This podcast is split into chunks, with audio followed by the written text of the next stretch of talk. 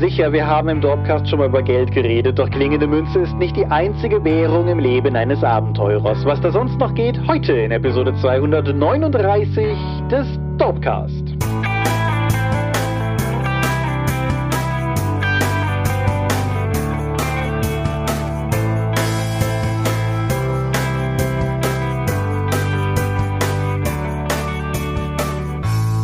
Hi und herzlich willkommen zur Episode 239 des Dorpcast. Aber wir haben uns heute versammelt, über Dinge zu reden, die mit Rollenspiel zu tun haben. Und wenn ich wir sage, dann meine ich zum einen dich. Michael Skopje-Mingers, guten Abend. Und zum anderen mich, Thomas Michalski. Hoi. Und worüber reden wir heute? Währungen im Rollenspiel und was es da so alles gibt, abseits von Münzen. Genau. Das klingt wie ein abstraktes Thema, aber ich denke, wir werden im Laufe der Folge feststellen, dass das durchaus etwas ist, worüber sich zu sprechen gelohnt hat. Und damit machen wir unser Versprechen vom letzten Mal wahr und reden diesmal über ein richtiges Thema. Und das schlägt ja gewissermaßen auch schon die Brücke direkt zum Feedback der letzten Folge. Du hast dir das Feedback eben ja auch nochmal angeschaut. Ist dir was hm. ins Auge gesprungen? Ja, ein paar Sachen. Ich werde die noch beantworten nach der Episode oder jetzt im Laufe der Woche. Mir ist aufgefallen, dass ich keine Benachrichtigung mehr bekomme, wenn neue Kommentare geschrieben werden. Ich habe unseren Dorptom bereits darüber informiert und ich hoffe dann in Zukunft zeitnah wieder reagieren zu können. Alles klar. Du hattest aber auch ein bisschen im Blick. Genau, ich habe vor allen Dingen zwei Sachen, die ich an dieser Stelle noch rausgreifen wollte. Zum einen fangen wir mal mit, fangen wir mit der kleinen Sache an. Wir wurden zu Recht in den Kommentaren darauf hingewiesen, dass es offensichtlich noch eine andere Definition von Matt Mercer-Effekt gibt, als die, über die wir gesprochen haben. Nämlich eine, die viel mehr mit der Erwartungshaltung der Spielenden zu tun hat. Also sprich, dass die Leute an den Tisch kommen, dass sie Critical Role vorher gesehen haben und erwarten, dass da jetzt im Prinzip eine Show geboten wird, wie es eben der den Effekte benennende Matt Mercer in den Streams darbietet und die dann enttäuscht sind, weil sie eben nicht einen professionell geschulten Voice Actor und Schauspieler mit sich am Tisch sitzen haben, sondern irgend so ein Ussel wie dich oder mich, der sich ein Rollenspielbuch gekauft hat und spielen will. Wie hast du mich gerade genannt? Das stimmt. Ich habe das dann auch mal quer gegoogelt und ja, diese Definition von dem Begriff gibt es auch. Die hatten wir nicht auf dem Schirm. Hm. Ist vielleicht was, wo man in einer anderen Episode nochmal drüber sprechen kann. Ich denke, was wir gesagt haben, hat trotzdem in sich seinen Wert, aber ich wollte trotzdem anerkennen, dass es diese andere Begriffsbedeutung gibt. Der größere Elefant im Raum. Ja, so letztes Mal war offensichtlich nicht die Shadowrun-Episode, ein Zustand, auf den wir auch gelegentlich während der Folge ja nochmal hingewiesen haben. Gewissermaßen haben wir uns damit selber die, die Geister gerufen, die uns dann heimgesucht haben, insofern als dass sehr viele von euch, sehr, sehr viele von euch nochmal drunter geschrieben haben, dass es ja schon cooler gewesen wäre, wenn es eine Shadowrun-Folge gewesen wäre. Was ich, also ja, sehe ich ein und wir haben euren Ruf nach einem Shadowrun Teil 2 gehört. Da werden wir auf jeden Fall nochmal drauf zurückkommen. Aber der Punkt ist, uns ist halt fünf Minuten vor der Aufnahme aufgefallen, dass wir diese Shadowrun-Episode halt schon mal gemacht haben. Deswegen sollten wir A nochmal die alte Episode hören und dann mit unseren Notizen abgleichen, damit wir die Sachen nicht doppelt erzählen und dann gegebenenfalls direkt auf die Updates eingehen können, die sich seit der letzten Episode ergeben haben in den vergangenen zehn Jahren. Genau. Da kommt auch hinzu, also ich hatte in diesen fünf Minuten, die wir dann da rumgeschwommen sind, durchaus mal meine Notizen mit den Timecodes verglichen und das klang schon sehr deckungsgleich. Ich bin sicher, zu den meisten dieser Punkte hätte ich heute noch irgendwas zu sagen, was wir damals nicht gesagt haben, aber erneuter sind wir bei dem, was du gesagt hast, dann, dann hätten wir es vorher hören müssen. Und ich meine zwar, ich hätte das letzte Mal auch schon mal gesagt, aber vielleicht habe ich das auch nur in diversen Kommentaren jetzt schon geantwortet, unter anderem auf dem Discord, aber wir hätten natürlich an dem Punkt sagen können, wir nehmen keine Folge auf und hören stattdessen in die Folge nochmal rein und bereiten das entsprechend auf und so. Das hätte aber schlicht und ergreifend bedeutet, dass es diesen Dorpcast nicht gegeben hätte. Weil unser Zeitfenster für den ganzen Kram hier ist relativ schmal. Wir nehmen das normalerweise am Montag vor Release auf und so dicht gepackt, wie das bei mir häufig ist, läuft es sowieso darauf hinaus, dass ich Teile der Folgen dann in den darauffolgenden Mittagspausen schneide, Ach. damit wir das Wochenende halten können. Und zu sagen, ja gut, dann nehmen wir halt Mittwoch auf oder sowas, selbst wenn wir da beide verfügbar gewesen wären, wäre einfach keine Alternative gewesen, dann hätte der Schnitt nicht mehr rechtzeitig funktioniert. Sprich, behaltet einfach im Hinterkopf, es war niemals die Option, ob es Shadowrun 2 oder Kaffeeklatsch gewesen wäre. Es war die Frage zwischen Kaffeeklatsch oder eben gar keine Folge. Und ich denke, in, in dem Kontext ist Kaffeeklatsch eine gute Option gewesen. Mhm. Zumal ich finde, dass das ein guter Kaffeeklatsch war. Das ist ein bisschen untergegangen in den ganzen Shadowrun-Debatten, die da dran hingen. Aber ich fand, das war, das war ein guter Kaffeeklatsch eigentlich. Mhm. Haben wir auch durchaus in den Kommentaren gesehen. Gerade wenn man bedenkt, dass es kurzfristig war, ist aber was ganz Interessantes dabei rumgekommen. Genau. So, dann habe ich noch eine Sache, die wollte ich an der Stelle erwähnen. Das habe ich im Vorgespräch nicht erwähnt. Wenn du es doof findest, schneide ich es einfach raus. Aber ich wollte an dieser Stelle zumindestens erwähnen, dass die Vorbestellung für das deutsche Trail of Cthulhu endlich gestartet ist. Ja. Wir machen eigentlich keine Produkthinweise mehr. Aber alleine, weil ich in so vielen Dorpcasts auf unsere Trail of Cthulhu-Runde verwiesen habe, halte ich es tatsächlich für relevant genug zu sagen, zum einen, die Eevee ist cool, die macht interessante Bücher und so, aber vor allen Dingen, man kann es vorstellen. Und Würfel, natürlich, natürlich. Generell interessante Rollenspieldinge. Aber sie hat ja auch das, das das Katzen-Cthulhu-Rollenspiel entsprechend eingedeutscht rausgebracht und so und wie auch immer. Wenn es euch interessiert, Link unter dieser Folge. Mhm. Also kannst du gerne im Podcast drin lassen. Ich habe es ja auch heute auf den Discord geworfen. Umso besser. Gut, und dann sind wir aber, glaube ich, bei der Medienschau angekommen. Es sei denn, du hast noch ein Thema vom Thema, was du mir verschwiegen hast. Nö, bei mir passiert ja nichts. Ja, dann hau doch mal Medium raus. Gut, auf Hinweis unseres Discords zu Mecha-Animes habe ich mir jetzt auf YouTube Obsolete angeschaut. Obsolete ist eine Mecha-Schrägstrich von einem japanischen Studio, das für YouTube Originals, also den YouTube Premium-Kanal produziert wurde, inzwischen aber komplett alle zwölf Episoden kostenlos einsehbar sind, direkt auf der YouTube-Seite. Nice. Wie schon eingangs erwähnt, ist es ein Militär, also es fängt zumindest an wie eine Militär-Power-Armor-Mecha-Serie. Irgendwo ist die, sie ist irgendwo dazwischen. Die Prämisse ist, dass Aliens sich auf der Welt gemeldet haben und gesagt haben, hey, wir geben euch etwas von unserer Technologie, dafür wollen wir aber eine Gegenleistung. Und zwar eine Tonne Kalkstein. Mhm. Und für jede Tonne Kalkstein, die da bereitgestellt wird, dann kommt ein UFO an, nimmt die Tonne Kalkstein auf und lässt dafür so ein Exoskelett liegen. Und ja, und das ist halt die Prämisse. Du hast halt dieses größer, das ist etwas größer als ein Mensch. Es hat offensichtlich keine Energiequelle. Es ist teilweise biologisch, also dieses Nervensystem und Energiequelle scheint zusammenzugehören. Die Menschen verstehen es einfach nicht, aber sie merken, wenn sie sich hinten auf diesen Sitz setzen, können sie es mehr oder weniger mit Gedanken kontrollieren, was eine unglaubliche Möglichkeit der Bewegung halt ermöglicht. Am Anfang werden die noch dafür eingesetzt, als Traktorersatz und sowas zu haben, weil die sind halt spottbillig. Mhm. Das ist eine Tonne Kalkstein, das ist nicht viel. Und plötzlich passieren deswegen Dinge. Definiere Dinge. Ja, die erste Episode ist quasi nur amerikanische Power Armors kämpfen gegen irgendeine Söldnereinheit Power Armor im Wald und ohne großen Kontext. Und nach und nach in der ersten Hälfte der Staffel werden immer dann neue Schlaglichter auf dieses Setting geworfen und die gehen in der Zeit immer wieder ein paar Jahre zurück, um dann nochmal zu zeigen, was das eigentlich gemacht hat. Du hast also keine durchgängige Handlung, sondern immer wieder neue Orte, immer wieder neue Charaktere und es ist mehr so eine, die zwölf Episoden bilden mehr oder minder, es gibt wiederkehrende Sachen, eine Anthologie über das Setting und was diese Exoskelette in, mit der Welt tun. Es ist also mehr so eine politische, also geopolitische zwischen Nationen, Wirtschaft wirtschaftliche und auch militärische Betrachtung darauf, was so etwas in der Welt dann einfach machen würde, wenn so eine Technologie plötzlich auftaucht. Weil die haben einmal erwähnt, einer von den Dingern kostet umgerechnet 100 Dollar. Mhm. Das hat massive Auswirkungen darauf, dass du plötzlich eine unendliche Energiequelle, die dich schneller, stärker und sonstiges machen kann, die du ohne Training, einfach Kraft deiner Gedanken, du setzt dich hinten drauf und das Ding funktioniert, bedienen kannst. Während der gesamte Westen der Welt, beziehungsweise die nördliche Halbkugel, diese Technologie erstmal ablehnt und sagt, das sollte nicht gemacht werden. Wir wissen nicht, was dahinter steckt. Vielleicht fängst du irgendwelche schrecklichen Bakterien an. Vielleicht wollen die Aliens dich damit Gehirn kontrollieren. Sagt der gesamte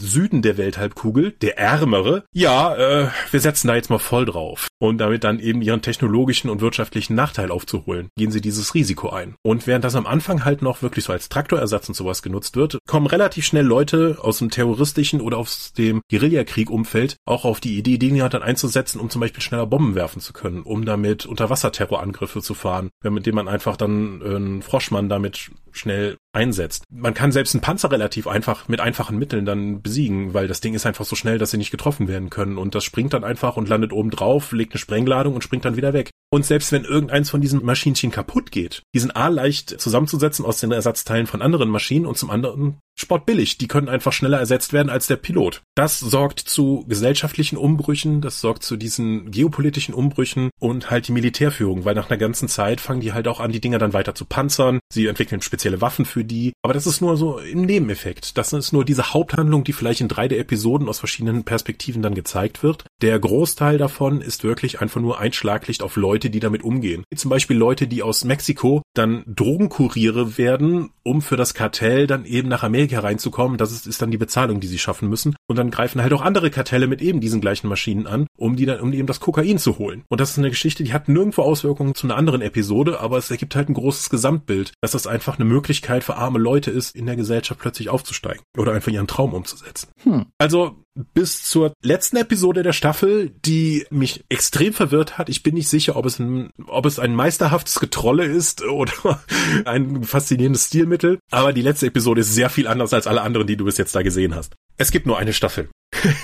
Es wird, mhm. keine von den Fragen wird wirklich geklärt. So, warum kommunizieren die Aliens nicht? Es wird mal hier und da erwähnt, dass jede Maschine, die die Aliens abliefern, gebraucht ist. Die haben unterschiedliche Abnutzungsspuren. Entsorgen die also quasi bei dieser primitiven Gesellschaft nur ihren Müll? Und was machen die mit Kalkstein? Diese Fragen werden überhaupt nicht geklärt. Die, die Aliens haben keinerlei Interesse daran, in irgendeiner Weise sonst mit den Menschen zu handeln oder in Kommunikation oder kulturellen Austausch zu treten. Es geht nur darum. Und diese ganze Idee der Technologie, kulturelle Änderung wird in der Staffel wirklich gut umgesetzt. Ich war wirklich überrascht. Ich hatte nur mit Action gerechnet. Die Animationen der Menschen sind ein bisschen gewöhnungsbedürftig, aber die der Maschinen und aller Technikteile ist fantastisch. Das ist detailliert, das ist flüssig, das macht total Spaß. Ich war sehr überrascht von dieser Serie. Project Obsolete oder nur Obsolete. Die erste Staffel, wie gesagt, komplett auf YouTube. Wer sich mit irgendwas von dem, was ich gerade gesagt habe, identifizieren kann, würde ich auf jeden Fall empfehlen, reinzuschauen. Die Episoden sind, wenn man Vor- und Abspann ausrechnet, zwischen 10 und 15 Minuten lang. Das heißt, selbst die zwölf Episoden kann man im Nachmittag oder einem Abend oder zwei mal komplett durchschauen. Große Empfehlung von mir. Und vielen Dank an den Discord von Dorp für die Empfehlung. Generell, du bist jetzt ziemlich zugeschmissen worden mit Anime-Mecha-Dingern. Ja. Oder nochmal Archon 4000, um das genau zu sagen. Aber ich habe noch ein paar auf meiner Liste, die ich noch checken muss. ja, im gleichen Sinne danke an Orakel, der mich wiederum mit Anime-Empfehlungen, die mehr in meine Geschmacksrichtung gedrillt sein könnten, zugeworfen mhm. hat. Ja. Eine Frage noch zu der Serie. Du sagtest, es gibt nur eine Staffel und Fragen bleiben unbeantwortet. Ist das denn, hast du das Gefühl, die Serie ist unvollendet abgesetzt worden Nein, oder ist, ist sie, die, die ist bewusst offen, ja? Die ist bewusst offen. Also die, die endet nicht irgendwann, sondern ich glaube, das ist bewusst so mit dieser Troll-Episode beendet. Und ich hatte auch nicht das Gefühl, dass mir jetzt irgendwas noch fehlen würde, eben durch die nicht stringente Erzählung, diese Spotlights auf verschiedene Momente in diesem Zeitpunkt in der Geschichte und auf verschiedene Orte, hatte ich eh kein durchgängiges Narrativ und es gibt halt nichts, was übergeordnet wäre. Also diese Schlaglichter wurden gesetzt. Ich habe einen Eindruck davon, bekommen, wie diese Gesellschaft funktioniert. Und die Narration über die Serie hinweg erschließt sich dem Leser, aber nicht den Figuren, die du in den Serien gesehen hast. Okay. Dem Zuschauer, nicht dem Leser. Also gerade auch, weil in der ersten Hälfte in der Zeitlinie zurückgegangen wird und in der zweiten Hälfte dann wieder nach vorne gegangen wird, um das aufzugreifen. Mhm. Alles ungewöhnliche Erzählweise, ungewöhnliche Art, diese Geschichte zu transportieren, ohne einen Protagonisten zu haben, an dem du dich entlanghangelst. Es ist auch nicht Amerikazentrisch, es ist eine japanische Serie. Ich habe sie auch auf Japanisch mit deutschen Untertiteln geschaut. Aber ganz toll. Also wie gesagt, Empfehlung von mir mir. Alles klar. Ich setze eine Reihe fort, eine Reihe, die sich durch den Dorpcast jetzt schon seit einer geraumen Zeit hindurchzieht. Das bringt mich zu The Graves a Fine and Private Place dem neunten Band der Flavia Deleuze Mystery Reihe oder auf Deutsch Der Tod sitzt mit im Boot. Ja, ist nicht ganz so malerisch. Nee, nicht ganz. Wir hatten das Thema ja schon häufiger. Flavia Deleuze ist eine, ich sag mal im weiteren Sinne, Krimireihe, die sich um eine elfjährige, bald jetzt zwölfjährige Protagonistin rankt, die eben aus der Familie Deleuze stammt, einer alten, aber auch sehr armen Familie. Also so zumindest der, der, der, ist reichlich Geld abhanden gekommen, sagen wir mal so. Sie haben immer noch ein Herrenhaus, aber sie können es nicht bezahlen und so weiter und so fort. Flavia ist auf der einen Seite Chemie begeistert, sehr sehr, sehr, sehr große Teile in ihrer inneren Gedankenwelt und die Romane sind alles Ich-Erzählungen. Sehr große Teile in ihrer Gedankenwelt funktionieren über chemische Analogien, chemische Metaphern und besonders Gifte. Gifte haben sie angetan. Und das kommt dem Ganzen günstig entgegen, weil Flavia zugleich Morde auflöst. Mittlerweile den neunten, weil es der neunte Band ist. Wir hatten im Vorgespräch noch kurz drüber gesprochen, da die ersten zehn Bände mehr oder weniger ein Lebensjahr abdecken oder so, muss man schon sagen, in Flavius Umfeld wird ziemlich deftig gestorben, wenn man das so alles zusammennimmt. Über der Rate von deutschen Tatorten. Ja, man, man muss auch dazu sagen, die Protagonistin ist zwar ein Kind, wenn man so möchte, aber das sind keine Jugendbücher, würde ich behaupten. Also vielleicht schon All Age, das ist jetzt nicht explizit harter Content, aber das ist nicht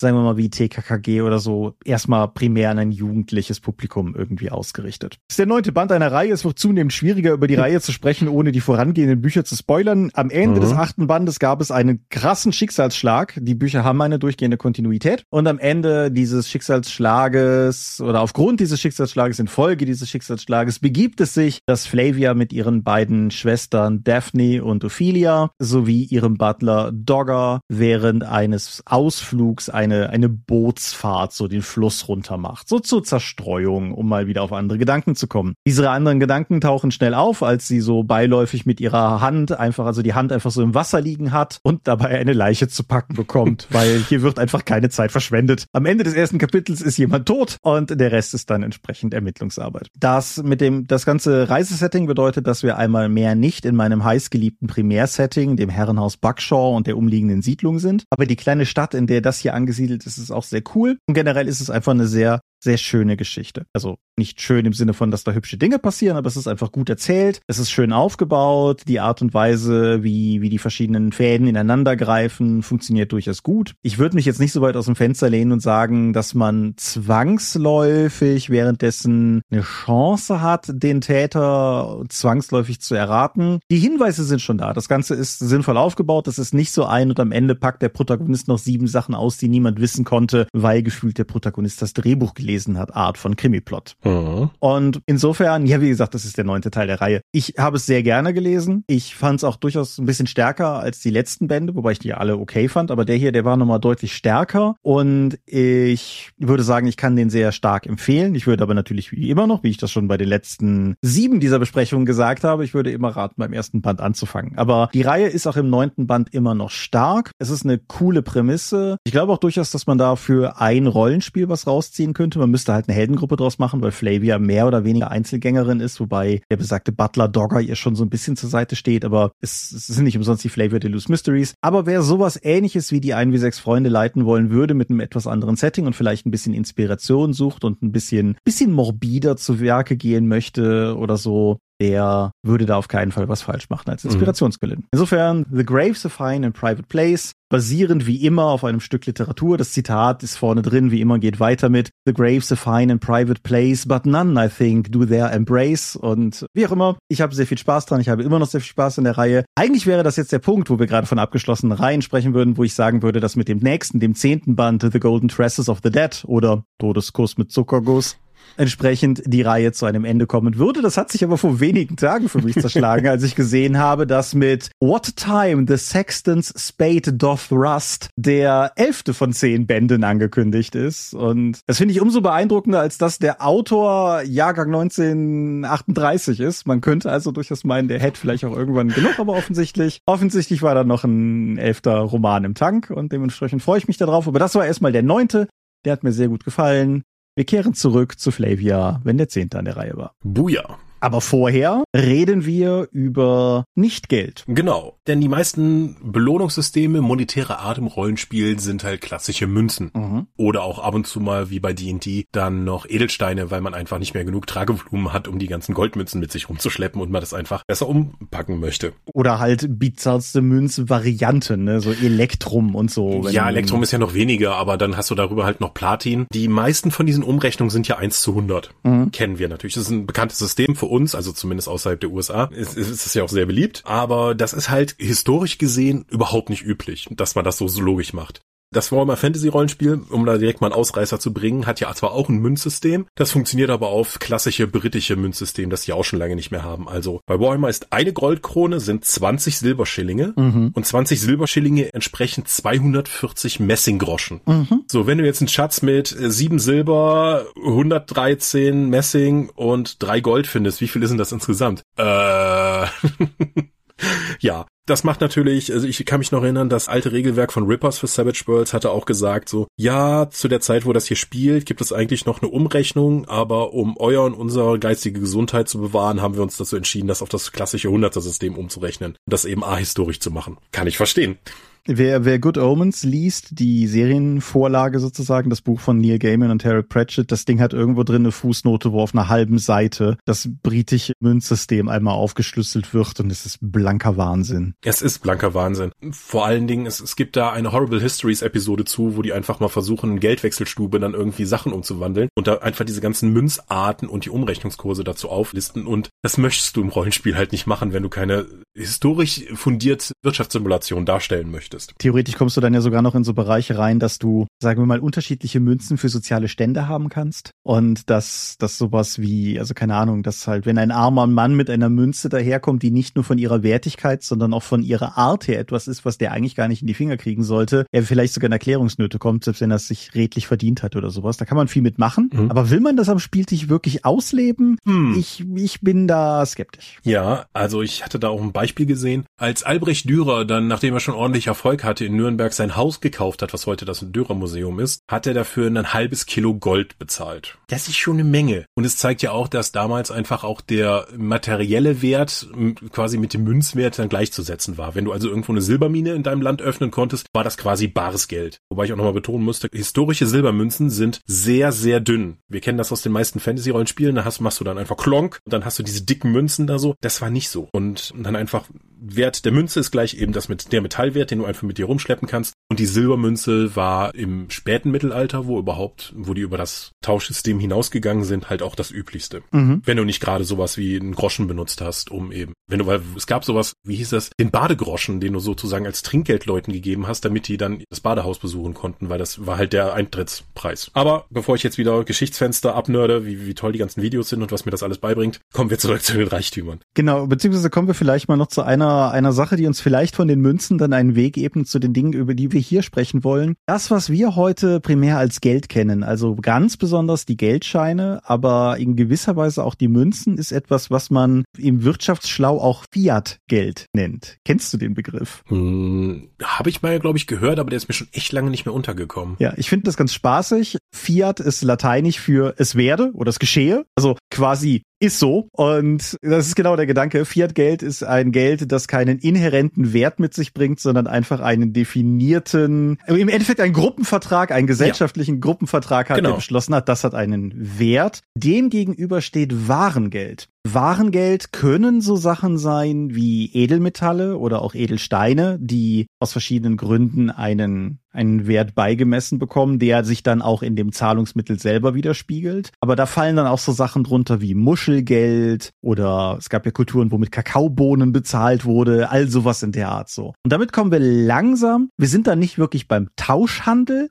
so hm? irgendwie, ich gebe dir dieses Huhn, wenn du dafür mein Dach reparierst. Aber wir, wir nähern uns einem Punkt, wo die Zahlungsmittel gleichzeitig eine Ware darstellen. Und ich denke, das mhm. bringt uns auf eine gute Fährte, oder? An sich schon. Geld ist, wie du schon gesagt hast, ja eher mal so ein sozialer Kontrakt, also ein sozialer Vertrag zwischen Leuten, die einfach sagen, dieses Stück Papier hier ist jetzt eine Arbeitsstunde von mir wert. Mhm. Grob gesprochen. Und das heißt, es ist nur ein sozialer Kontrakt. Dieses Mittel hat halt an sich keinen Wert. Wenn unsere gesellschaftliche Ordnung zusammenbricht, kannst du dieses Papier auch einfach zum Anfeuern von deinem Lagerfeuer benutzen, weil wenn es niemanden gibt, der dieses Ding halt annimmt, weil es keinen reellen Wert jetzt zum Beispiel in einer postapokalyptischen Situation hat, ja, kannst du damit nichts machen. Auch wenn das, wenn unser Bankensystem zusammenbricht, bringen dir die ganzen Zahlen, die du auf deinem Bankkonto hast, auch nichts mehr, weil du nicht mehr drauf zugreifen kannst und keiner das annimmt. Korrekt, ja. Wenn du in einen tiefen Kaninchenbau runtersteigen willst, es gibt sehr, sehr, sehr lange Online-Auseinandersetzungen darüber, ob Kryptowährungen Fiat-Geld sind oder noch was anderes, aber ich glaube, das führt uns auf den falschen Weg. Dementsprechend mhm. drehen wir um und laufen in die andere Richtung als Krypto. Ja, so, jetzt habe ich aber schon vergessen, wo du eigentlich hin wolltest, bevor ich deine Überleitung kaputt gemacht habe. Warengeld. Ah. Also im Endeffekt, wir, wir sind ja über so ein paar, ich sag mal, konkrete Beispiele auf die Idee dieses Themas gekommen und ich greife jetzt einfach mal eines dieser Beispiele raus, die du mir geschickt hattest. Mhm. In Age of Sigma, dem Warhammer Fantasy, das nicht Warhammer Fantasy ist, sind Heiltränke eine Währung. Ja, mehr oder weniger. Soulbound hat das, glaube ich, eingeführt, das Age of Sigma Rollenspiel, mhm. in dem dieses Wasser von Ashik auf jeden Fall dem Reich Reich des Lebens wird dort als Zahlungsmittel genutzt. Je größer der Flakon ist, in dem das umgereicht wird, desto mehr kannst du auch damit machen. Vorher gab es halt keine einheitliche Währung, weil wir hier über acht verschiedene Reiche der Magie, die quasi fast unendlich lang sind, reden und da wird es auch verschiedene Formen von Zahlungsmitteln geben. Das hat sich nur etabliert von aus der Logik dieses Rollenspiel-Settings, damit man dann irgendwas hat, womit man auch wirklich handeln kann und weil einer der Hauptpunkte ist, so ein großes Reichstor mit einer Stadt, die auf zwei verschiedenen Ebenen gebaut wurde und mit einem konstanten Reichstor miteinander verbunden ist. Aus der Ebene des Feuers und der Ebene des Lebens. So, und wie eben schon gesagt, wenn du halt in der realen Welt so eine Silbermine auf deinem Land gefunden hast, dann hast du halt ausgesorgt, weil das halt quasi eine Währung ist. Genauso kannst du im Reich des Lebens, wenn du irgendwo so eine Quelle für dieses Wasser von Ashik findest, hast du halt quasi auch schon ein richtig gutes Handelsgut, was aber auch andere Leute wissen und das entsprechend verteidigen werden. Tatsächlich ist sogar in den letzten White Dwarfs, die erschienen sind, war eine Kampagne um so eine Quelle, mhm. beziehungsweise um ein Artefakt, wo dieses einfach Lebensenergie in die Gegend rumgepumpt hat und du dann aussuchen konntest, ob du Verheerer wirst, der einfach diese Dinger dann trockenlegt, damit es niemand anderem nützt, oder Bewahrer, der einfach dafür sorgt, dass das weiter besteht. Und das war eine klassische Kampagne, die darum gebaut ist. Und ich finde die ganze Idee dahinter so charmant, weil es einfach einen doppelten Nutzen hat. Zum einen als Zahlungsmittel, als Reichtum, den du anhäufen kannst, aber er hat über das Handelsgut hinaus noch einen weiteren Nutzen, nämlich du kannst einfach bestimmen, dass du jetzt halt auf diesen Reichtum verzichtest und dich dafür heilst, um vielleicht noch weiterarbeiten zu können. Hm, ich hatte ein anderes Beispiel, das mir dann so im weiteren drüber nachdenken in den Kopf kam, das finde ich recht artverwandt ist. Du hast das Stichwort Postapokalypse ja schon genannt. Ich meine, Fallout verwendet ja relativ anerkannterweise Kronkorken, mhm. aber das finde ich, das ist, das ist nett, das ist ästhetisch ansprechend, das kann ich alles nachvollziehen. Ich finde aber, was die Metro-Reihe hier, Metro 2033 und so weiter macht. Munition. Genau. Vor allen Dingen hochwertige, ich sag mal, noch industriell überlieferte Munition mhm. als Währungseinheit. Und das erfüllt in gewisser Weise, finde ich, ein sehr ähnliches Kriterium. Du hast zwar die, die Quelle, wo es herstammt, ist eine ganz andere Art von, weil es etwas ist, was quasi ja nur in altvorderer Form vor allen Dingen noch existiert und was man haben kann. Aber es kombiniert Währung mit Verbrauchsgut. Mhm. Und auch in dem Fall genauso möchte ich versuchen, diesen Reichtum zu horten. Oder lade ich den jetzt vielleicht doch lieber mal in den Lauf rein, in der Hoffnung, dass ich überhaupt aus meiner aktuellen Situation rauskomme, um mit dem Restreichtum überhaupt noch was anfangen zu können. Mhm. Das ist halt so ein Risikoabwägen, wie du halt damit machst. Und das macht das nochmal interessant. Mutantian Null macht das, glaube ich, auch, dass es Kugeln für Feuerwaffen als Währung nutzt. Das ist generell durchaus ein Postapokalypse-Trope, was ja. ich da noch ein paar Mal gefunden habe, ja. Und bei Mutantian Null Mechatron, da spielt man ja alle Roboter und die können Energie tauschen, die sie auch antreibt mhm. und ihre Fähigkeiten befeuert. Das heißt, du hast dann nochmal sozusagen wie Zauberer, die mit ihrer Lebensenergie zaubern, kannst du da die Energie auch dann auch anderen übergeben, die auch damit was anfangen können. Aber diese Energie hat keinen Wert für jetzt irgendwie den Eichhörnchenmännchen-Mutanten, den du triffst, weil er diese Energie weder speichern noch mit sich rumfahren kann. Mhm. Was ich daran vor allen Dingen interessant finde, ich hatte mal noch so, gerade Postapokalypse kamen mir noch so ein paar Gedanken, sei es jetzt sowas wie Wasser und Mutterboden in Waterworld, mhm. ja, durchaus relevante Ressourcen sind und alles, was irgendwie dies und jenseits von Mad Max existiert, Treibstoff immer gerne als eine Ressource verwendet. Ja. Aber das ist halt immer diese Sand and Mohawk Based Economy bei Mad Max, wo Leute Treibstoff brauchen, um Leute zu überfallen, die Treibstoff haben, damit sie weiter über Leute überfallen können. Ja. Ist halt ein bisschen problematisch, wenn man so einen Moment drüber nachdenkt. Aber ja, als Topos funktioniert das super. Absolut, ja. Wenn du versuchst, eine logische Linie alleine von Mad Max 1 zu Mad Max 3 zu ziehen, geschweige denn Fury Road, ist oder mhm. ein interessantes Thema. Nicht für heute. Nein, aber was ich daran so interessant finde, ist, als Charaktermotivator, sagen wir mal in einem postapokalyptischen System zu sagen, wir müssen hier unsere Abenteuer machen, um an Treibstoff zu kommen, um weiterreisen zu können. Das ist ja soweit okay. Aber ich finde, das ist dann, das ist im Endeffekt wieder eine abstrahierte Plotressource. Das ist, das ist so eine narrative Karotte, die du schwingen kannst, aber es gibt relativ wenig Impact, weil was sind die Alternative? Die Spieler schaffen es nicht und stranden für immer? Sehe ich nicht. So, also gehen wir mal davon aus, dass früher oder später die Leute schon irgendwie wieder an Treibstoff kommen würden in irgendeiner Form. Die Munition wiederum, finde ich, ist da was anderes, weil das Risk-Reward System da in Einzelentscheidungen greift, mhm. weil es auf einer viel granulareren, situativen Ebene funktioniert. Weil du dich jetzt im Moment entscheiden kannst, ob du dies oder jenes tust. Und das ist bei den, bei den anderen Beispielen, Wasser oder Treibstoff oder sowas, einfach nicht so ausgeprägt. Also das finde ich macht das macht das viel stärker. Und das wiederum gilt in Übertragung dann auch für die Heiltränke von Age of Sigma. Tatsächlich war ja ein postapokalyptisches Setting eine der Ideen, weswegen ich überhaupt dieses Thema reingebrochen habe, weil in einem Mac-Rollenspiel äh, war es ja, da habe ich auch ein Fanabenteuer auf der Dorp noch zugeschrieben. Remnants heißt das gute Stück. Das Rollenspiel, es gab nur eine Publikation dazu. ich weiß nicht, ob das noch zu haben ist, aber ja, da ist es auch so, dass die Währung, die du bekommst, sind Essenseinheiten für einen Tag. Das heißt, du bekommst dann einfach, wenn du irgendwas erfüllst, so und so viele Tage Nahrung, die du von denen du dann noch zehren kannst. Das ist dahingehend interessant, weil es absolut logisch ist, in so einem Setting das eben zu haben, dass halt Leute, die umherziehen, ihre Dienste anbieten müssen, um diese von stationären Siedlungen, die Reichtum damit effektiv produzieren können. Du gehst dahin, erfüllst Aufträge für die und die geben dir was von ihrem Reichtum, dass sie halt wirklich erwirtschaften können, an dich ab und das ist etwas, was du konkret in diesem Setting auch brauchst, weil du sonst nicht drankommst. Mhm. Und das ist etwas, Money Sync ist ja immer so ein Thema, was Währungen angeht und in jedem Rollenspiel. Das ist halt eine Ressource, die sich auch konstant verbraucht, sodass du immer wieder ein neues Bedürfnis hast, auch auszuziehen, um diese Ressource neu durch Aufträge oder durch deine Aktionen zu verdienen. Mhm. Vielleicht noch ganz charmant, die Matrax-Serie, die deutsche Postapokalypse-Serie im Heftroman-Format, als sie da mal nach Amerika kommen, dort werden Kreditkarten immer noch zur Bezahlung genutzt. Allerdings gibt's keine Lesegeräte mehr, sondern die Kreditkarten und deren Wertigkeit richten sich danach, wie oft die in der Gesellschaft vorkommen. Das heißt, je seltener die Kreditkartenart hat, die Karte an sich, desto höhere Wertigkeit hat die auch. Und da der Protagonist zufällig noch eine ADAC-Mitgliedskarte dabei hat, die super selten in den USA ist, kann er damit einiges machen. Aber das ist auch etwas, wo halt nur ein abstrakter Wert diesen an sich wertlosen Sachen zugeordnet wird. Bei The Genesis, um mal wieder hier ein deutsches Postapokalypse-Spiel reinzubringen, dort werden Wechsel ausgegeben und zwar von einer der Fraktionen des Settings, die du auch spielen kannst. Diese Wechsel sind mehr oder weniger so kleine ausgedruckte Kassenbons, die du dann auch rausgeben kannst und die haben auch unterschiedliche Wertigkeit. Wenn du einen aus diesem Kult spielst, der die generieren kann, hast du auch die Möglichkeit pro Woche sozusagen Freigabe dafür, so und so viel neue Wechsel zu drucken. Das heißt, dieser Spielercharakter kann quasi Geld in diesem Setting generieren, aber auch nicht unendlich, weil denen auch klar ist, dass es, wenn das einfach der Markt damit geflutet wird, wenn irgend so ein kleiner Low-Level-Mitarbeiter in dem Kult halt die ganze Zeit Sachen ausdruckt, ist das auch nach deinem Rang in dem Kult gedeckelt, wie viel du davon ausdrucken kannst. Mhm. Ja, ein anderes Beispiel, das ich noch hatte, war natürlich, um nochmal fünf Euro in das Brandon Sanderson hm. Schwein zu werfen. In den Stormlight Archives gibt es Stormlight. Das ist eine, also andersrum. Es gibt keine Münzen in dem Setting. Es gibt Kugeln, Spheres. Ich habe keine Ahnung, wie die deutschen Romane das übersetzt haben. Und wenn die in den sogenannten High Storms draußen liegen, dann sammelt sich in den Stormlight, sprich die Kugeln leuchten dann. Und das macht nicht unbedingt einen Unterschied in der Wertigkeit, aber es ist generell schon so, dass verbrauchte Spheres nicht so angesehen sind wie, wie leuchtende. Du kannst sie zwar wieder aufladen, aber bei der, bei der leuchtenden bist du dir halt auch relativ sicher, dass das eine echte ist, dass du nicht irgendwie betrogen wirst und so weiter und so fort. Das ist erstmal nur die Währung. Mhm. Und das ist auch für, ich sag jetzt einfach mal, die ersten 800 Seiten einfach nur die Währung.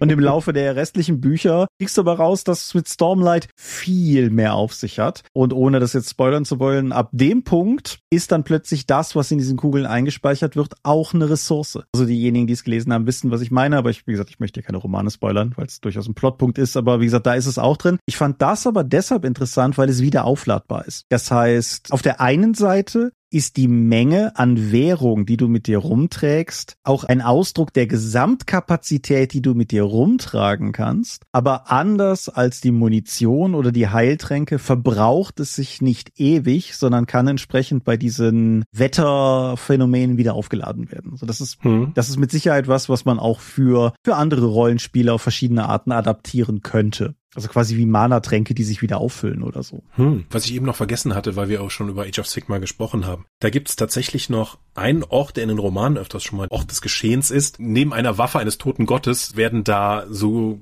Späne von denen abgebaut. Diese Spänen werden in Münzen umgewandelt und diese Münzen haben neben der einfachen Wertigkeit auch die Fähigkeit, dir kleine Ausblicke auf die Zukunft geben zu können. Das sind so Glimmer. Und es gibt auch durchaus Leute, die davon abhängig werden und diese Münzen werden dann aber verbraucht, wenn die Magie raus ist. Also diese prophetische Sache. Leute, die einfach nur den Wunsch haben, die irgendwas verloren haben und davon glauben, ich muss jetzt nur noch diese eine Münze jetzt hier verzehren oder die Magie aufbrauchen, dann habe ich quasi die Ausblick auf die Zukunft, den ich brauche, um das große Ding zu machen. Es gibt da oftmals beschriebene Leute, die halt völlig abhängig davon geworden sind und einfach nur kaputt in den Gassen liegen, weil sie nur darauf warten, nochmal einen Glimpse in die Zukunft zu bekommen. Hm. Und sowas wie Prophezeiungsabhängigkeit durch die Währung, die man benutzt, fand ich auch ein super abstraktes High-Concept-Ding und damit auch sehr gut passend zu Age of Sigma. Das auf jeden Fall. Ich hatte noch eine Idee, für die ich gar keine expliziten Beispiele im Sinn hatte. Ich bin aber sicher, dass es die gibt, wo wir schon bei Abhängigkeit von Währung sind. Ich hatte über ein hypothetisches Zombie-Szenario nachgedacht. Lass es mal ein Airborne-Virus sein, der, der ohnehin in der Luft ist und Gegenmittel. Mhm. Mhm. dass du quasi ein Setting baust, bei dem du dir regelmäßig Plotium spritzen musst, um nicht zum Zombie zu werden und dementsprechend das dann zu einer Ressource wird, die zum einen gehandelt wird, was ja denkbar wäre, und zum anderen als Kontrollmittel genutzt wird.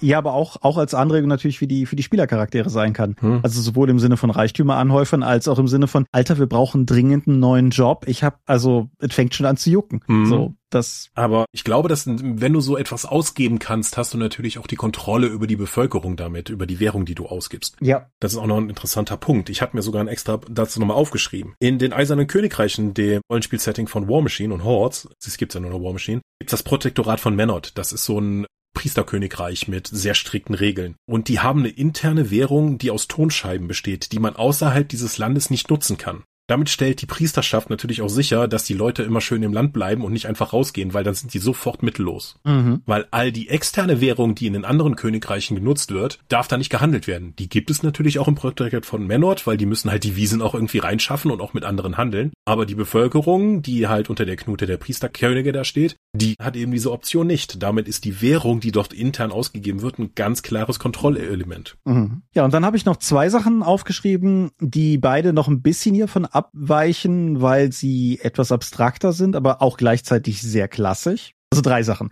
Ich erwähne einfach noch, ich habe Kippen im Knast aufgeschrieben, weil das, das letztendlich hm. auch in diese Kategorien fällt. Aber darum ging es mir hm. weniger. Na, Informationen als Währung, finde ich, hm. fällt natürlich irgendwo da rein. Ich glaube, Instant-Rahmen ist vielleicht sogar mehr wert als Fluppen, aber ja. Ja, aber dass du, dass du in, also, also Informationen kann ich mir durchaus vorstellen. Ich könnte mir auch vorstellen, dass du da durchaus ein Setting drum bauen kannst. Wenn du irgendeine Kultur hast, wo irgendwie Geheimnistuerei, aber auch gleichzeitig Information, also Wissen wichtige Faktoren sind, dann kannst du damit sicher etwas draus bauen. Aber das, das ist eher so ein wirkliches Abstraktum. Das andere ist der Klassiker Gefallen als Währung. Mhm. Und ist durchaus etwas, was uns auch als Themenwunsch schon in der Vergangenheit erreicht hat. Insofern wollte ich das auch an dieser Stelle nicht unerwähnt lassen. Gefallen sind natürlich eine sehr abstrakte Währung, was das angeht. Bei Shadowrun haben wir es mit den Connections, dass die ja sowohl eine Machtstufe wie auch eine Loyalität Sicherheitsstufe haben. Mhm. Und ich könnte mir durchaus vorstellen, dass wenn du halt Aufträge dann dafür für die Leute ausführst, dass dann einfach diese Loyalitätsstufe dann steigt. Das ist ja mehr oder weniger dann das Einlösen von Gefallen gegen mehr Einfluss. Mhm. Ähnlich sehe ich das so, viele Videospiele machen das ja, dass du gegenüber Fraktionen, wenn du Questen für sie erfüllst, Ansehen bekommst. Mhm. Und entweder kannst du damit dann neue Stufen freischalten, um neue Optionen mit dieser Fraktion zu haben, sei es neue Kaufoptionen, neue Möglichkeiten, Questen freizuschalten oder auch Zugriff auf bestimmte Gebiete. Du musst diese Währung ansehen, ist normalerweise etwas, das nur steigt oder sinkt, je nachdem, wie deine Aktionen aussehen. Aber es ist nicht etwas, dass du jetzt einfach sagst, ich gebe mal drei Ansehen aus, um dafür jetzt diese Rüstung zu kaufen, aber danach mag mich die Fraktion weniger. Klingt ja eher seltsam. Deswegen weiß ich nicht, ob das auch als Währung zählen könnte, weil du sie ja nicht in dieser Sinne ausgibst. Das stimmt, ja. Auf einer anderen Ebene könnte ich es mir aber schon durchaus vorstellen, nämlich gefallen im Sinne von, du hast was gut bei mir. So in beide Richtungen. Wenn der vielleicht haben die Spielercharaktere irgendeinem NSC geholfen und haben halt gesagt, hier, wir wollen keine Belohnung von dir, aber dafür, wenn wir dich mal brauchen, dann rufen wir dich. Und haben auf die Art und Weise, weiß ich nicht, Alrik den Söldner in der Stadt und in irgendeiner brisanten Kampfsituation, von der sie wissen, dass sie kommt, gehen sie vorher zu Alrik und sagen, hier, hör mal damals wegen der Geschichte mit dem Whisky und der Katze, Zeit das einzulösen, komm mal mit, wir brauchen, wir brauchen noch ein großes Schwert. So. Mhm. Umgekehrt natürlich als Plothook genauso, wenn die Spieler irgendwo Schulden haben und irgendwann der NSC kommt und sagt, hört mal Leute, wegen der Geschichte mit dem Whisky und der Katze, ich habe einen Auftrag für euch. Mhm. Ja, das Problem, was ich daran sehe, das funktioniert halt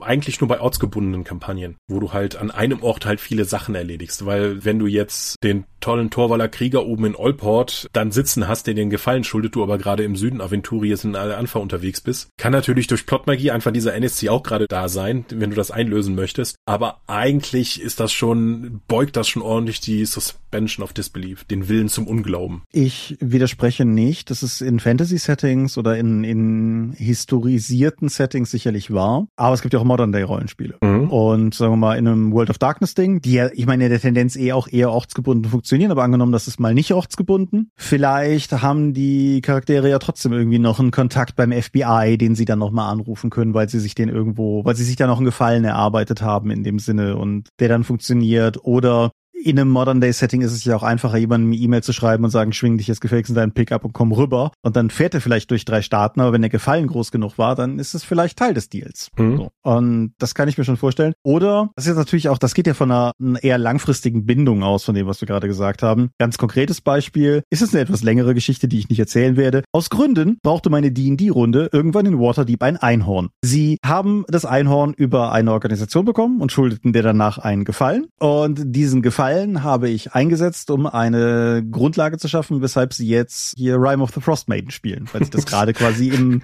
die zahlen damit gerade das Einhorn ab mit dem, was sie da im hohen Norden tun. Also sowas geht halt schon. Die zahlen das Einhorn ab. Schön. Da reden wir aber wirklich von einem höheren Abstraktionsgrad, der eben gerade für Plots dann genutzt werden kann mhm. und weniger eine Währung, die du einlösen kannst. Weil das ist immer noch die Zustimmung der Spielleitung erforderlich. Ja, ja. Aber du hattest kontemporäre oder Science-Fiction-Settings erwähnt. Eigentlich in den allermeisten Science-Fiction-Settings, die ich kenne, gibt's halt so, sind A, die Währungen digital. Die werden irgendwie zentral verwaltet. Oft genug interessanterweise von einer neutralen Stelle wo man auch dann einfach darauf zählen kann. Shadowrun benutzt Cradsticks, wo einfach Geld drauf liegt, das neutral ist, das niemandem gehört. Sobald du diesen Cradstick dann auch hast, kannst du den auch benutzen, wenn das halt nicht personalgebunden ist, was okay ist, was seltsam ist für digitale Währungen, aber gut. Vielleicht ist das auch so ein Krypto-Gedanke, den Shadowrun schon in den 90ern hatte. Im Endeffekt schon, ja. Da ist ja auch das Wallet dann drauf und dann kannst du das irgendwie dann auf der Kryptobörse dann eben raushauen. Battletech macht da noch was Spannendes. Battletech hat so Art Credits, das sind C-Noten. Das ist aber kein abstrakter Wert, sondern diese C-Note entspricht einer Millisekunde interstellarer Kommunikation und wird von dieser mystischen Textgilde Comstar herausgegeben. Das heißt, dieser Wert, selbst dieser digitale Wert hat einen konkreten Gegenwert in der interstellaren Kommunikation, die nur exklusiv bei dieser Tech-Gilde zu finden ist. Und das als Basis zu nutzen, da gibt es auch noch Hauswährungen. Jede von den großen Fraktionen hat natürlich intern für ihr Sternreich eine eigene Währung. Aber dieser fixe Wert bei Comstar ist halt das, worauf sich alle anderen immer vergleichen und beziehen können. Und das fand ich auch spannend, weil es halt, obwohl es ein Hightech-Setting ist, ist das durch diese Limitierung dieser mystischen Tech-Gilde halt immer noch möglich, dann einen Referenzwert zu haben. Mhm. Außerdem ist Comstar zur Neutralität verpflichtet und das macht es natürlich auch wieder sehr einfach, diese zentrale Währungseinheit dann eben darüber zu verarbeiten. Ja, das ist natürlich in gewisser Weise auch immer ein bisschen ein, ein feiger Cop-Out, um, um die Währung irgendwie am Laufen zu haben, aber ja klar. Mhm. So, was ich hier noch habe, viele Videospiele oder auch Höllensettings benutzen Seelen oder Seelensplitter als Währung. Ja. Die du dann bei, ja. now Also das kenne ich aus Rollenspielen eher seltener, weil wir haben da nicht so häufig den einzigen Protagonisten, der sich durch Dämonenhorden schnetzelt, Seelen einsammelt und die dann irgendwie bei einem Teufelshändler gegen Upgrades eintauscht. Oder kennst du ein Rollenspiel, klassisches Rollenspiel-Setting, wo das so ist? Nee, ich will jetzt, ich will jetzt nicht ausschließen, dass es die gibt, aber gerade, gerade bei den grim, darkeren Rollenspielen, die dafür ja eher prädestiniert scheinen, bin mhm. ich auch gar nicht so versiert tatsächlich. Insofern mhm. lasst uns in den Kommentaren wissen. Ja, apropos grim, darkere Rollenspiele. Auch das Dark Heresy, das erste Warhammer 40.000 Rollenspiel, hat ja mehr oder weniger die Throne als Währung eingeführt. Mhm. Einfach weil auch dieses gewaltige Imperium keine durchgängige Zahlungsweise hat. Also das hat man dann einfach mal gesagt, aber wir brauchen hier irgendeinen Referenzwert. Das ist aber nur die menschliche Sache. Ich finde es ja noch ganz lustig. Weißt du, wie, was für eine Währung die Orks benutzen? Keine Ahnung, nein. Zähne. Ja, okay. Ihre Zähne. Und je größer und cooler die sind, desto mehr sind die auch wert. Deswegen kannst du Goblin-Zähne auch nur so als Wechselgeld benutzen. Und es ist sogar so tief drin verankert, dass der Ork-Clan, der der reichste ist, das sind die Bad Moons. Durch eine genetische Eigenart dieses Clans haben die halt das mit Abstand stärkste Zahnwachstum. Dadurch sind sie die reichsten und haben immer die beste Ausrüstung. okay. Und du kannst dir natürlich entweder selbst die Zähne rausbrechen oder wie Orks das eher machen, du brichst jemand anderem die Zähne raus im, im Streit und sammelst die dann auf und kannst damit dann bezahlen. Das ist natürlich super albern, aber es passt sowohl in der Brutalität wie auch in der Albernheit der Orks wunderbar ins 40k-Universum. Kein Widerspruch. Hm. Andere schöne Sache, die auch noch dazu passt, dass die Währung irgendwas in dem Setting darstellt, was man tatsächlich braucht. Veins of the Earth habe ich gefunden, benutzt Loom. Auch wie bei der C-Note die Kommunikation darstellt, ist Loom dann irgendein brennbarer Stoff, der eine Stunde Licht erzeugen kann, was in dem Setting, das komplett unterirdisch spielt und wo man halt nicht in der Dunkeln sehen kann, auch einen gewissen Wert hat und der sich auch verbraucht. Ich meine, generell, wenn man Worldbuilding in so eine Richtung betreibt, ist eigentlich immer eine ganz gute Basisfrage. Was brauchen die Leute und wovon haben sie wenig? Und was kann man transportieren? Genau, und kann ich das in ausreichend kleine Einheiten segmentieren, um daraus eine Währung zu bauen? Wenn die Antwort darauf ja ist, mhm. go for it. Mm, hast du dann schon mal immaterielle Werte wie Pfandbrief oder sowas eingesetzt? Das entspricht ja mehr oder weniger dem Papiergeld, das wir heute haben. Aber nichtsdestotrotz habe ich das in der Fantasy seltener gesehen. Ich wüsste es jetzt auch auf Anhieb nicht. Dafür brauchst du halt effektiv sowas wie in Eberron oder auch in Aventurien ein System von Banken und also, also quasi ein Konzernkonstrukt, wo du diese Pfandbriefe dann auch gegen Währung eintauschen kannst oder gegen den Gegenwert von irgendwas. Da wir in den meisten Fantasy-Setting ein dezentrales System haben, wo die Leute dann eben auf diese Münzen angewiesen sind und keine großen Ketten haben, funktioniert das auch mit den Pfandbriefen nicht, weil wenn ich jetzt einen Pfandbrief von Störrebrand habe, kann ich in ein Störrebrandkonto gehen und sagen, gib mir mal hier Ware im Gegenwert von irgendwas, ich habe hier diesen Pfandbrief. Das wird dir aber der örtliche Bauer, der reisende Kiepenhändler Händler in einem kleinen Dorf, auf den du gerade triffst, wird dir dann Vogel zeigen, weil er kann damit ja nichts anfangen. Also ja, wenn er damit zum Störrebrand geht, kann er das auch noch da eintauschen, aber das braucht er ja gar nicht. Ja. Und er kann ja auch nichts rausgeben. Der, kann, der schreibt ja da nicht drauf, okay, von den 27 Goldstücken, die dieser Pfandbrief eigentlich wert ist, brauche ich aber nur 20 Silberstücke für das, was du gerade bei mir bezahlt hast. Ich streiche das mal durch und schreibe das daneben und mache meinen kleinen Hugo Ebald daneben als Unterschrift, damit die Leute wissen, dass das okay ist. Ich bin mir nahezu sicher, dass wenn ich jemals Pfandbriefe in einem Rollenspiel Abenteuer irgendwo habe vorkommen lassen, dann war das immer ein Plotgegenstand in irgendeiner Form. Ein, ein, mhm. ein Indiz, ein Skandalon, was in die Richtung. Ich glaube aber auch, und jetzt werden 100 BWLer, die zuhören, aufschreien und die Fäuste recken, aber ich glaube, Pfandbriefe sind auch einfach nicht cool. Also, das ist, Ja. Die Rule of Cool Geschichte kommt ja auch nicht ganz von ungefähr. Und insofern, ich glaube, Pfandbriefe rocken mhm. einfach nicht auf dieselbe Art und Weise, wie andere Dinge das tun könnten. Ja, wenn ich mir vorstelle, du trittst die Dungeon-Tür ein und dahinter liegt ein Drache auf einem Stück Papier, der sein Aktienportfolio darstellt. Er hat nicht den gleichen Charme. Nee, das kannst du höchstens sehr intentional benutzen. Mhm. Aber wir haben bis jetzt immer von konkreten Währungen gesprochen. Wie ist das denn, wenn du abstrakte Sachen machst? Die Buchhaltung von Reichtümern ist halt immer so eine Sache. Je mehr kleine Münzen du hast, desto nerviger wird es. Ich habe es oft genug gesehen, dass die Leute dann eben nicht sagen, ich habe jetzt aber 1732 Kupfermünzen dabei, sondern die rechnen das direkt in Goldstücke um. Zumindest in allen Runden, wo Tragelast und diese ganze Kleinteiligkeit halt nicht so interessant ist. Also wo es die Leute einfach nicht interessiert, sondern es einfach nur um den tatsächlichen Wert geht. Deswegen glaube ich, brauchst du auch gerade bei D&D und den anderen heroischen Rollenspielen diese ganzen kleinen Währungen auch nicht, sondern rechnest direkt auf das nächsthöhere um. Ja, also ganz, ich muss auch, also Fluff Bunny und so, ne? Also was mhm. interessiert mich Geld? Ja, du brauchst einen gewissen Maßstab, was das betrifft. Das muss alles irgendwo so ein bisschen Sinn ergeben von dem, was die Leute bekommen. Aber am Ende des Tages ist das, sagen wir mal, in meinen Runden, das Erbeuten von Reichtümern ist bestenfalls Kollateraleffekt von dem, mhm. was in meinen Runden normalerweise passiert. Was auch ein Grund ist, weshalb ich eigentlich Systeme mag, die, aber das führt uns zum heutigen Thema weg, Gut, wir sind auch zeitlich schon sehr fortgeschritten, aber führt uns weg. Hm. Ich bin, also beispielsweise das, das eben erwähnte Trail of Cthulhu und andere Gumshoe-Systeme haben einfach einen Wert namens Preparedness, auf den du würfelst und wenn die Probe gelingt, dann hast du offensichtlich das dabei, was du dabei haben wolltest, so. Oder du hast so, so abstrakt Systeme in verschiedenen Rollenspielen, wo, wo du mit einem Würfel eine Probe würfelst und wenn die Probe misslingt, dann rutschst du auf die nächst kleinere Würfelstufe runter, weil du offensichtlich deine Finanzmittel überschritten hast. Mhm. Ist das in irgendeiner Form Simulation von irgendwas? Nee. Nein. Aber es erfüllt im Zweifel eigentlich auch einen vergleichbaren Zweck, zumindest für alle, die eben keine Simulation haben möchten. Mhm. Das abstrakte Reichtumssystem von Savage Worlds, was ja zum Beispiel auch in Savage Hexen eingewendet wird, oder auch die fixen Hintergrundressourcen bei der World of Darkness funktionieren ja eben auch so. Also genau. das geht. Diese großen Reichtümer können da nochmal interessant werden, wenn sie halt Teil einer plotbedingten Ressource sind. Wenn du jetzt sagst, wir finden 20.000 Goldstücken, aber die sind alle in Kupfermünzen hier in diesem, bei diesem wahnsinnigen Sammler im Keller, wie kriegen wir das eigentlich weg? Oder wir haben diesen Wandteppich, der 1000 Goldstücke wert ist, aber der wiegt halt 40 Kilo. Und wie kriegen wir diesen Wandteppich hier raus? Mit dem Back of Holding. Ja, sagen wir mal nicht so High-Magie-Settings, die halt genau diese Gegenstände haben, um diese Probleme lösen zu können. Ja. Aber wenn du jetzt in Aventurien, sagen wir mal, in einer Burgruine diesen Wandteppich findest, der vielleicht auch noch ein Statussymbol ist und den du rausbringen kannst, ergibt sich ja daraus dann nochmal Probleme, die du sonst nicht hättest. Damit wird der Reichtum halt nochmal gegen ein Plot-Element oder zumindest gegen weitere Probleme getauscht. Absolut, ja. Wir haben mal ein dieser-Abenteuer gespielt, Horasreich und so. Und aus irgendeinem Grund haben sich meine Spieler in den Kopf gesetzt, eine bestimmte Statue in der Mitte eines Hofes zu stehlen. Das hatte, das hatte mit nichts was zu tun.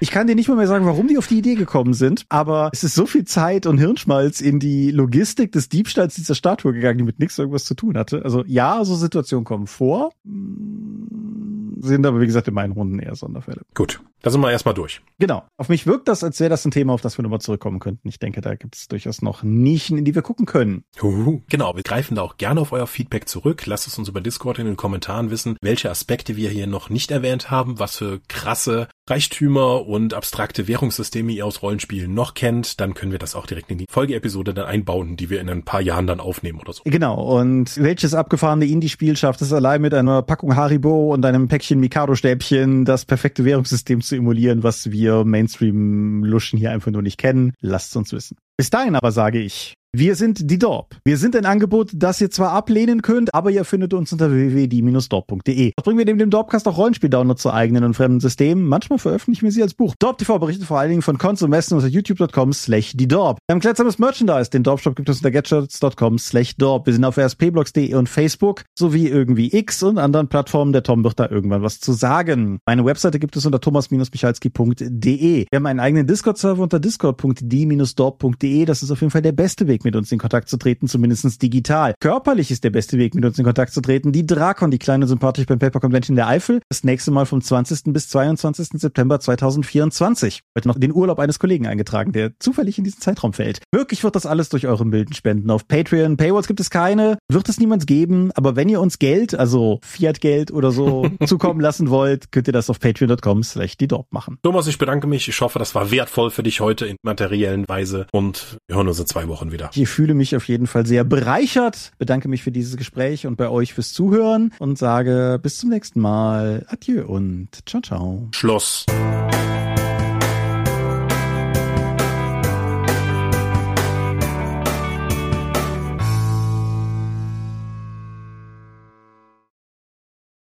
Ja, war. Das ist aber lang geworden. Es ist lang geworden. Also wir hatten mehr Redebedarf. Ich hatte das ja nur als Nebenthema eingeworfen. Ich habe gedacht, wir machen daraus mal einen Kaffeeklatsch. Jetzt haben wir eine Dreiviertelstunde fast intensiv und schnell geredet, ja, das noch unterzubringen. Und sind auf jeden Fall noch Sachen ungesagt geblieben, aber keine. Also ich denke, das war trotzdem eine runde und vollständige Folge, aber ich bin sicher, da können wir nochmal tiefer reingehen. Irgendwann in Folge 432 oder so. Ja, Sabrina wird sich das notieren. Bis dann. Sagen, irgend, irgendwer schreibt sich das jetzt auf und schreibt uns böse Nachrichten, wenn Folge 432 was anderes ist. Jetzt aber Schluss hier. Ist zu spät. Ich drücke auf Stopp.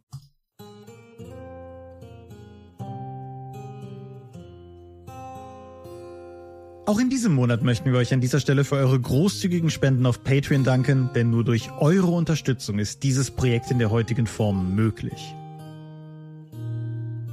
Und unser besonderer Dank gebührt dabei wie stets den Dope Ones, also jenen, die uns pro Monat 5 Euro oder mehr geben. Und im Februar 2024 sind das Aika, Alishara, Vitus Arcanion, Arutwan aka AGS, Lambert Behnke, Big Bear, Creatio ex nihilo, Daniela, Daniel Doppelstein, Dorifer, Joachim Eckert, Exeter, Excalibert, Björn Finke, Kai Frerich, Marcel Gehlen, Alexander Hartung, Jörn Heimeshoff, die 100 Questengesellschaft, Dennis Huber, Stefan Lange, Lichtbringer, Lightweaver, Christoph Lühr, Angus MacLeod, Volker Mantel, Moritz Melem, Marcel Middicke, Miles, Ralf Sandfuchs,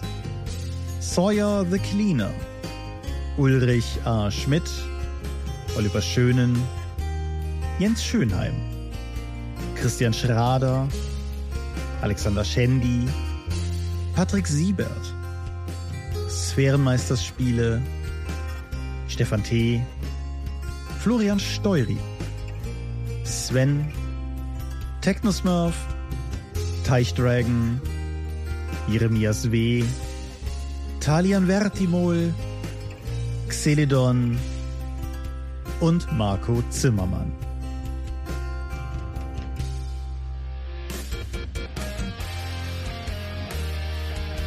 Danke, dass ihr uns freiwillig ohne Paywall und Auflagen so tatkräftig unterstützt, einfach weil ihr es könnt. Danke.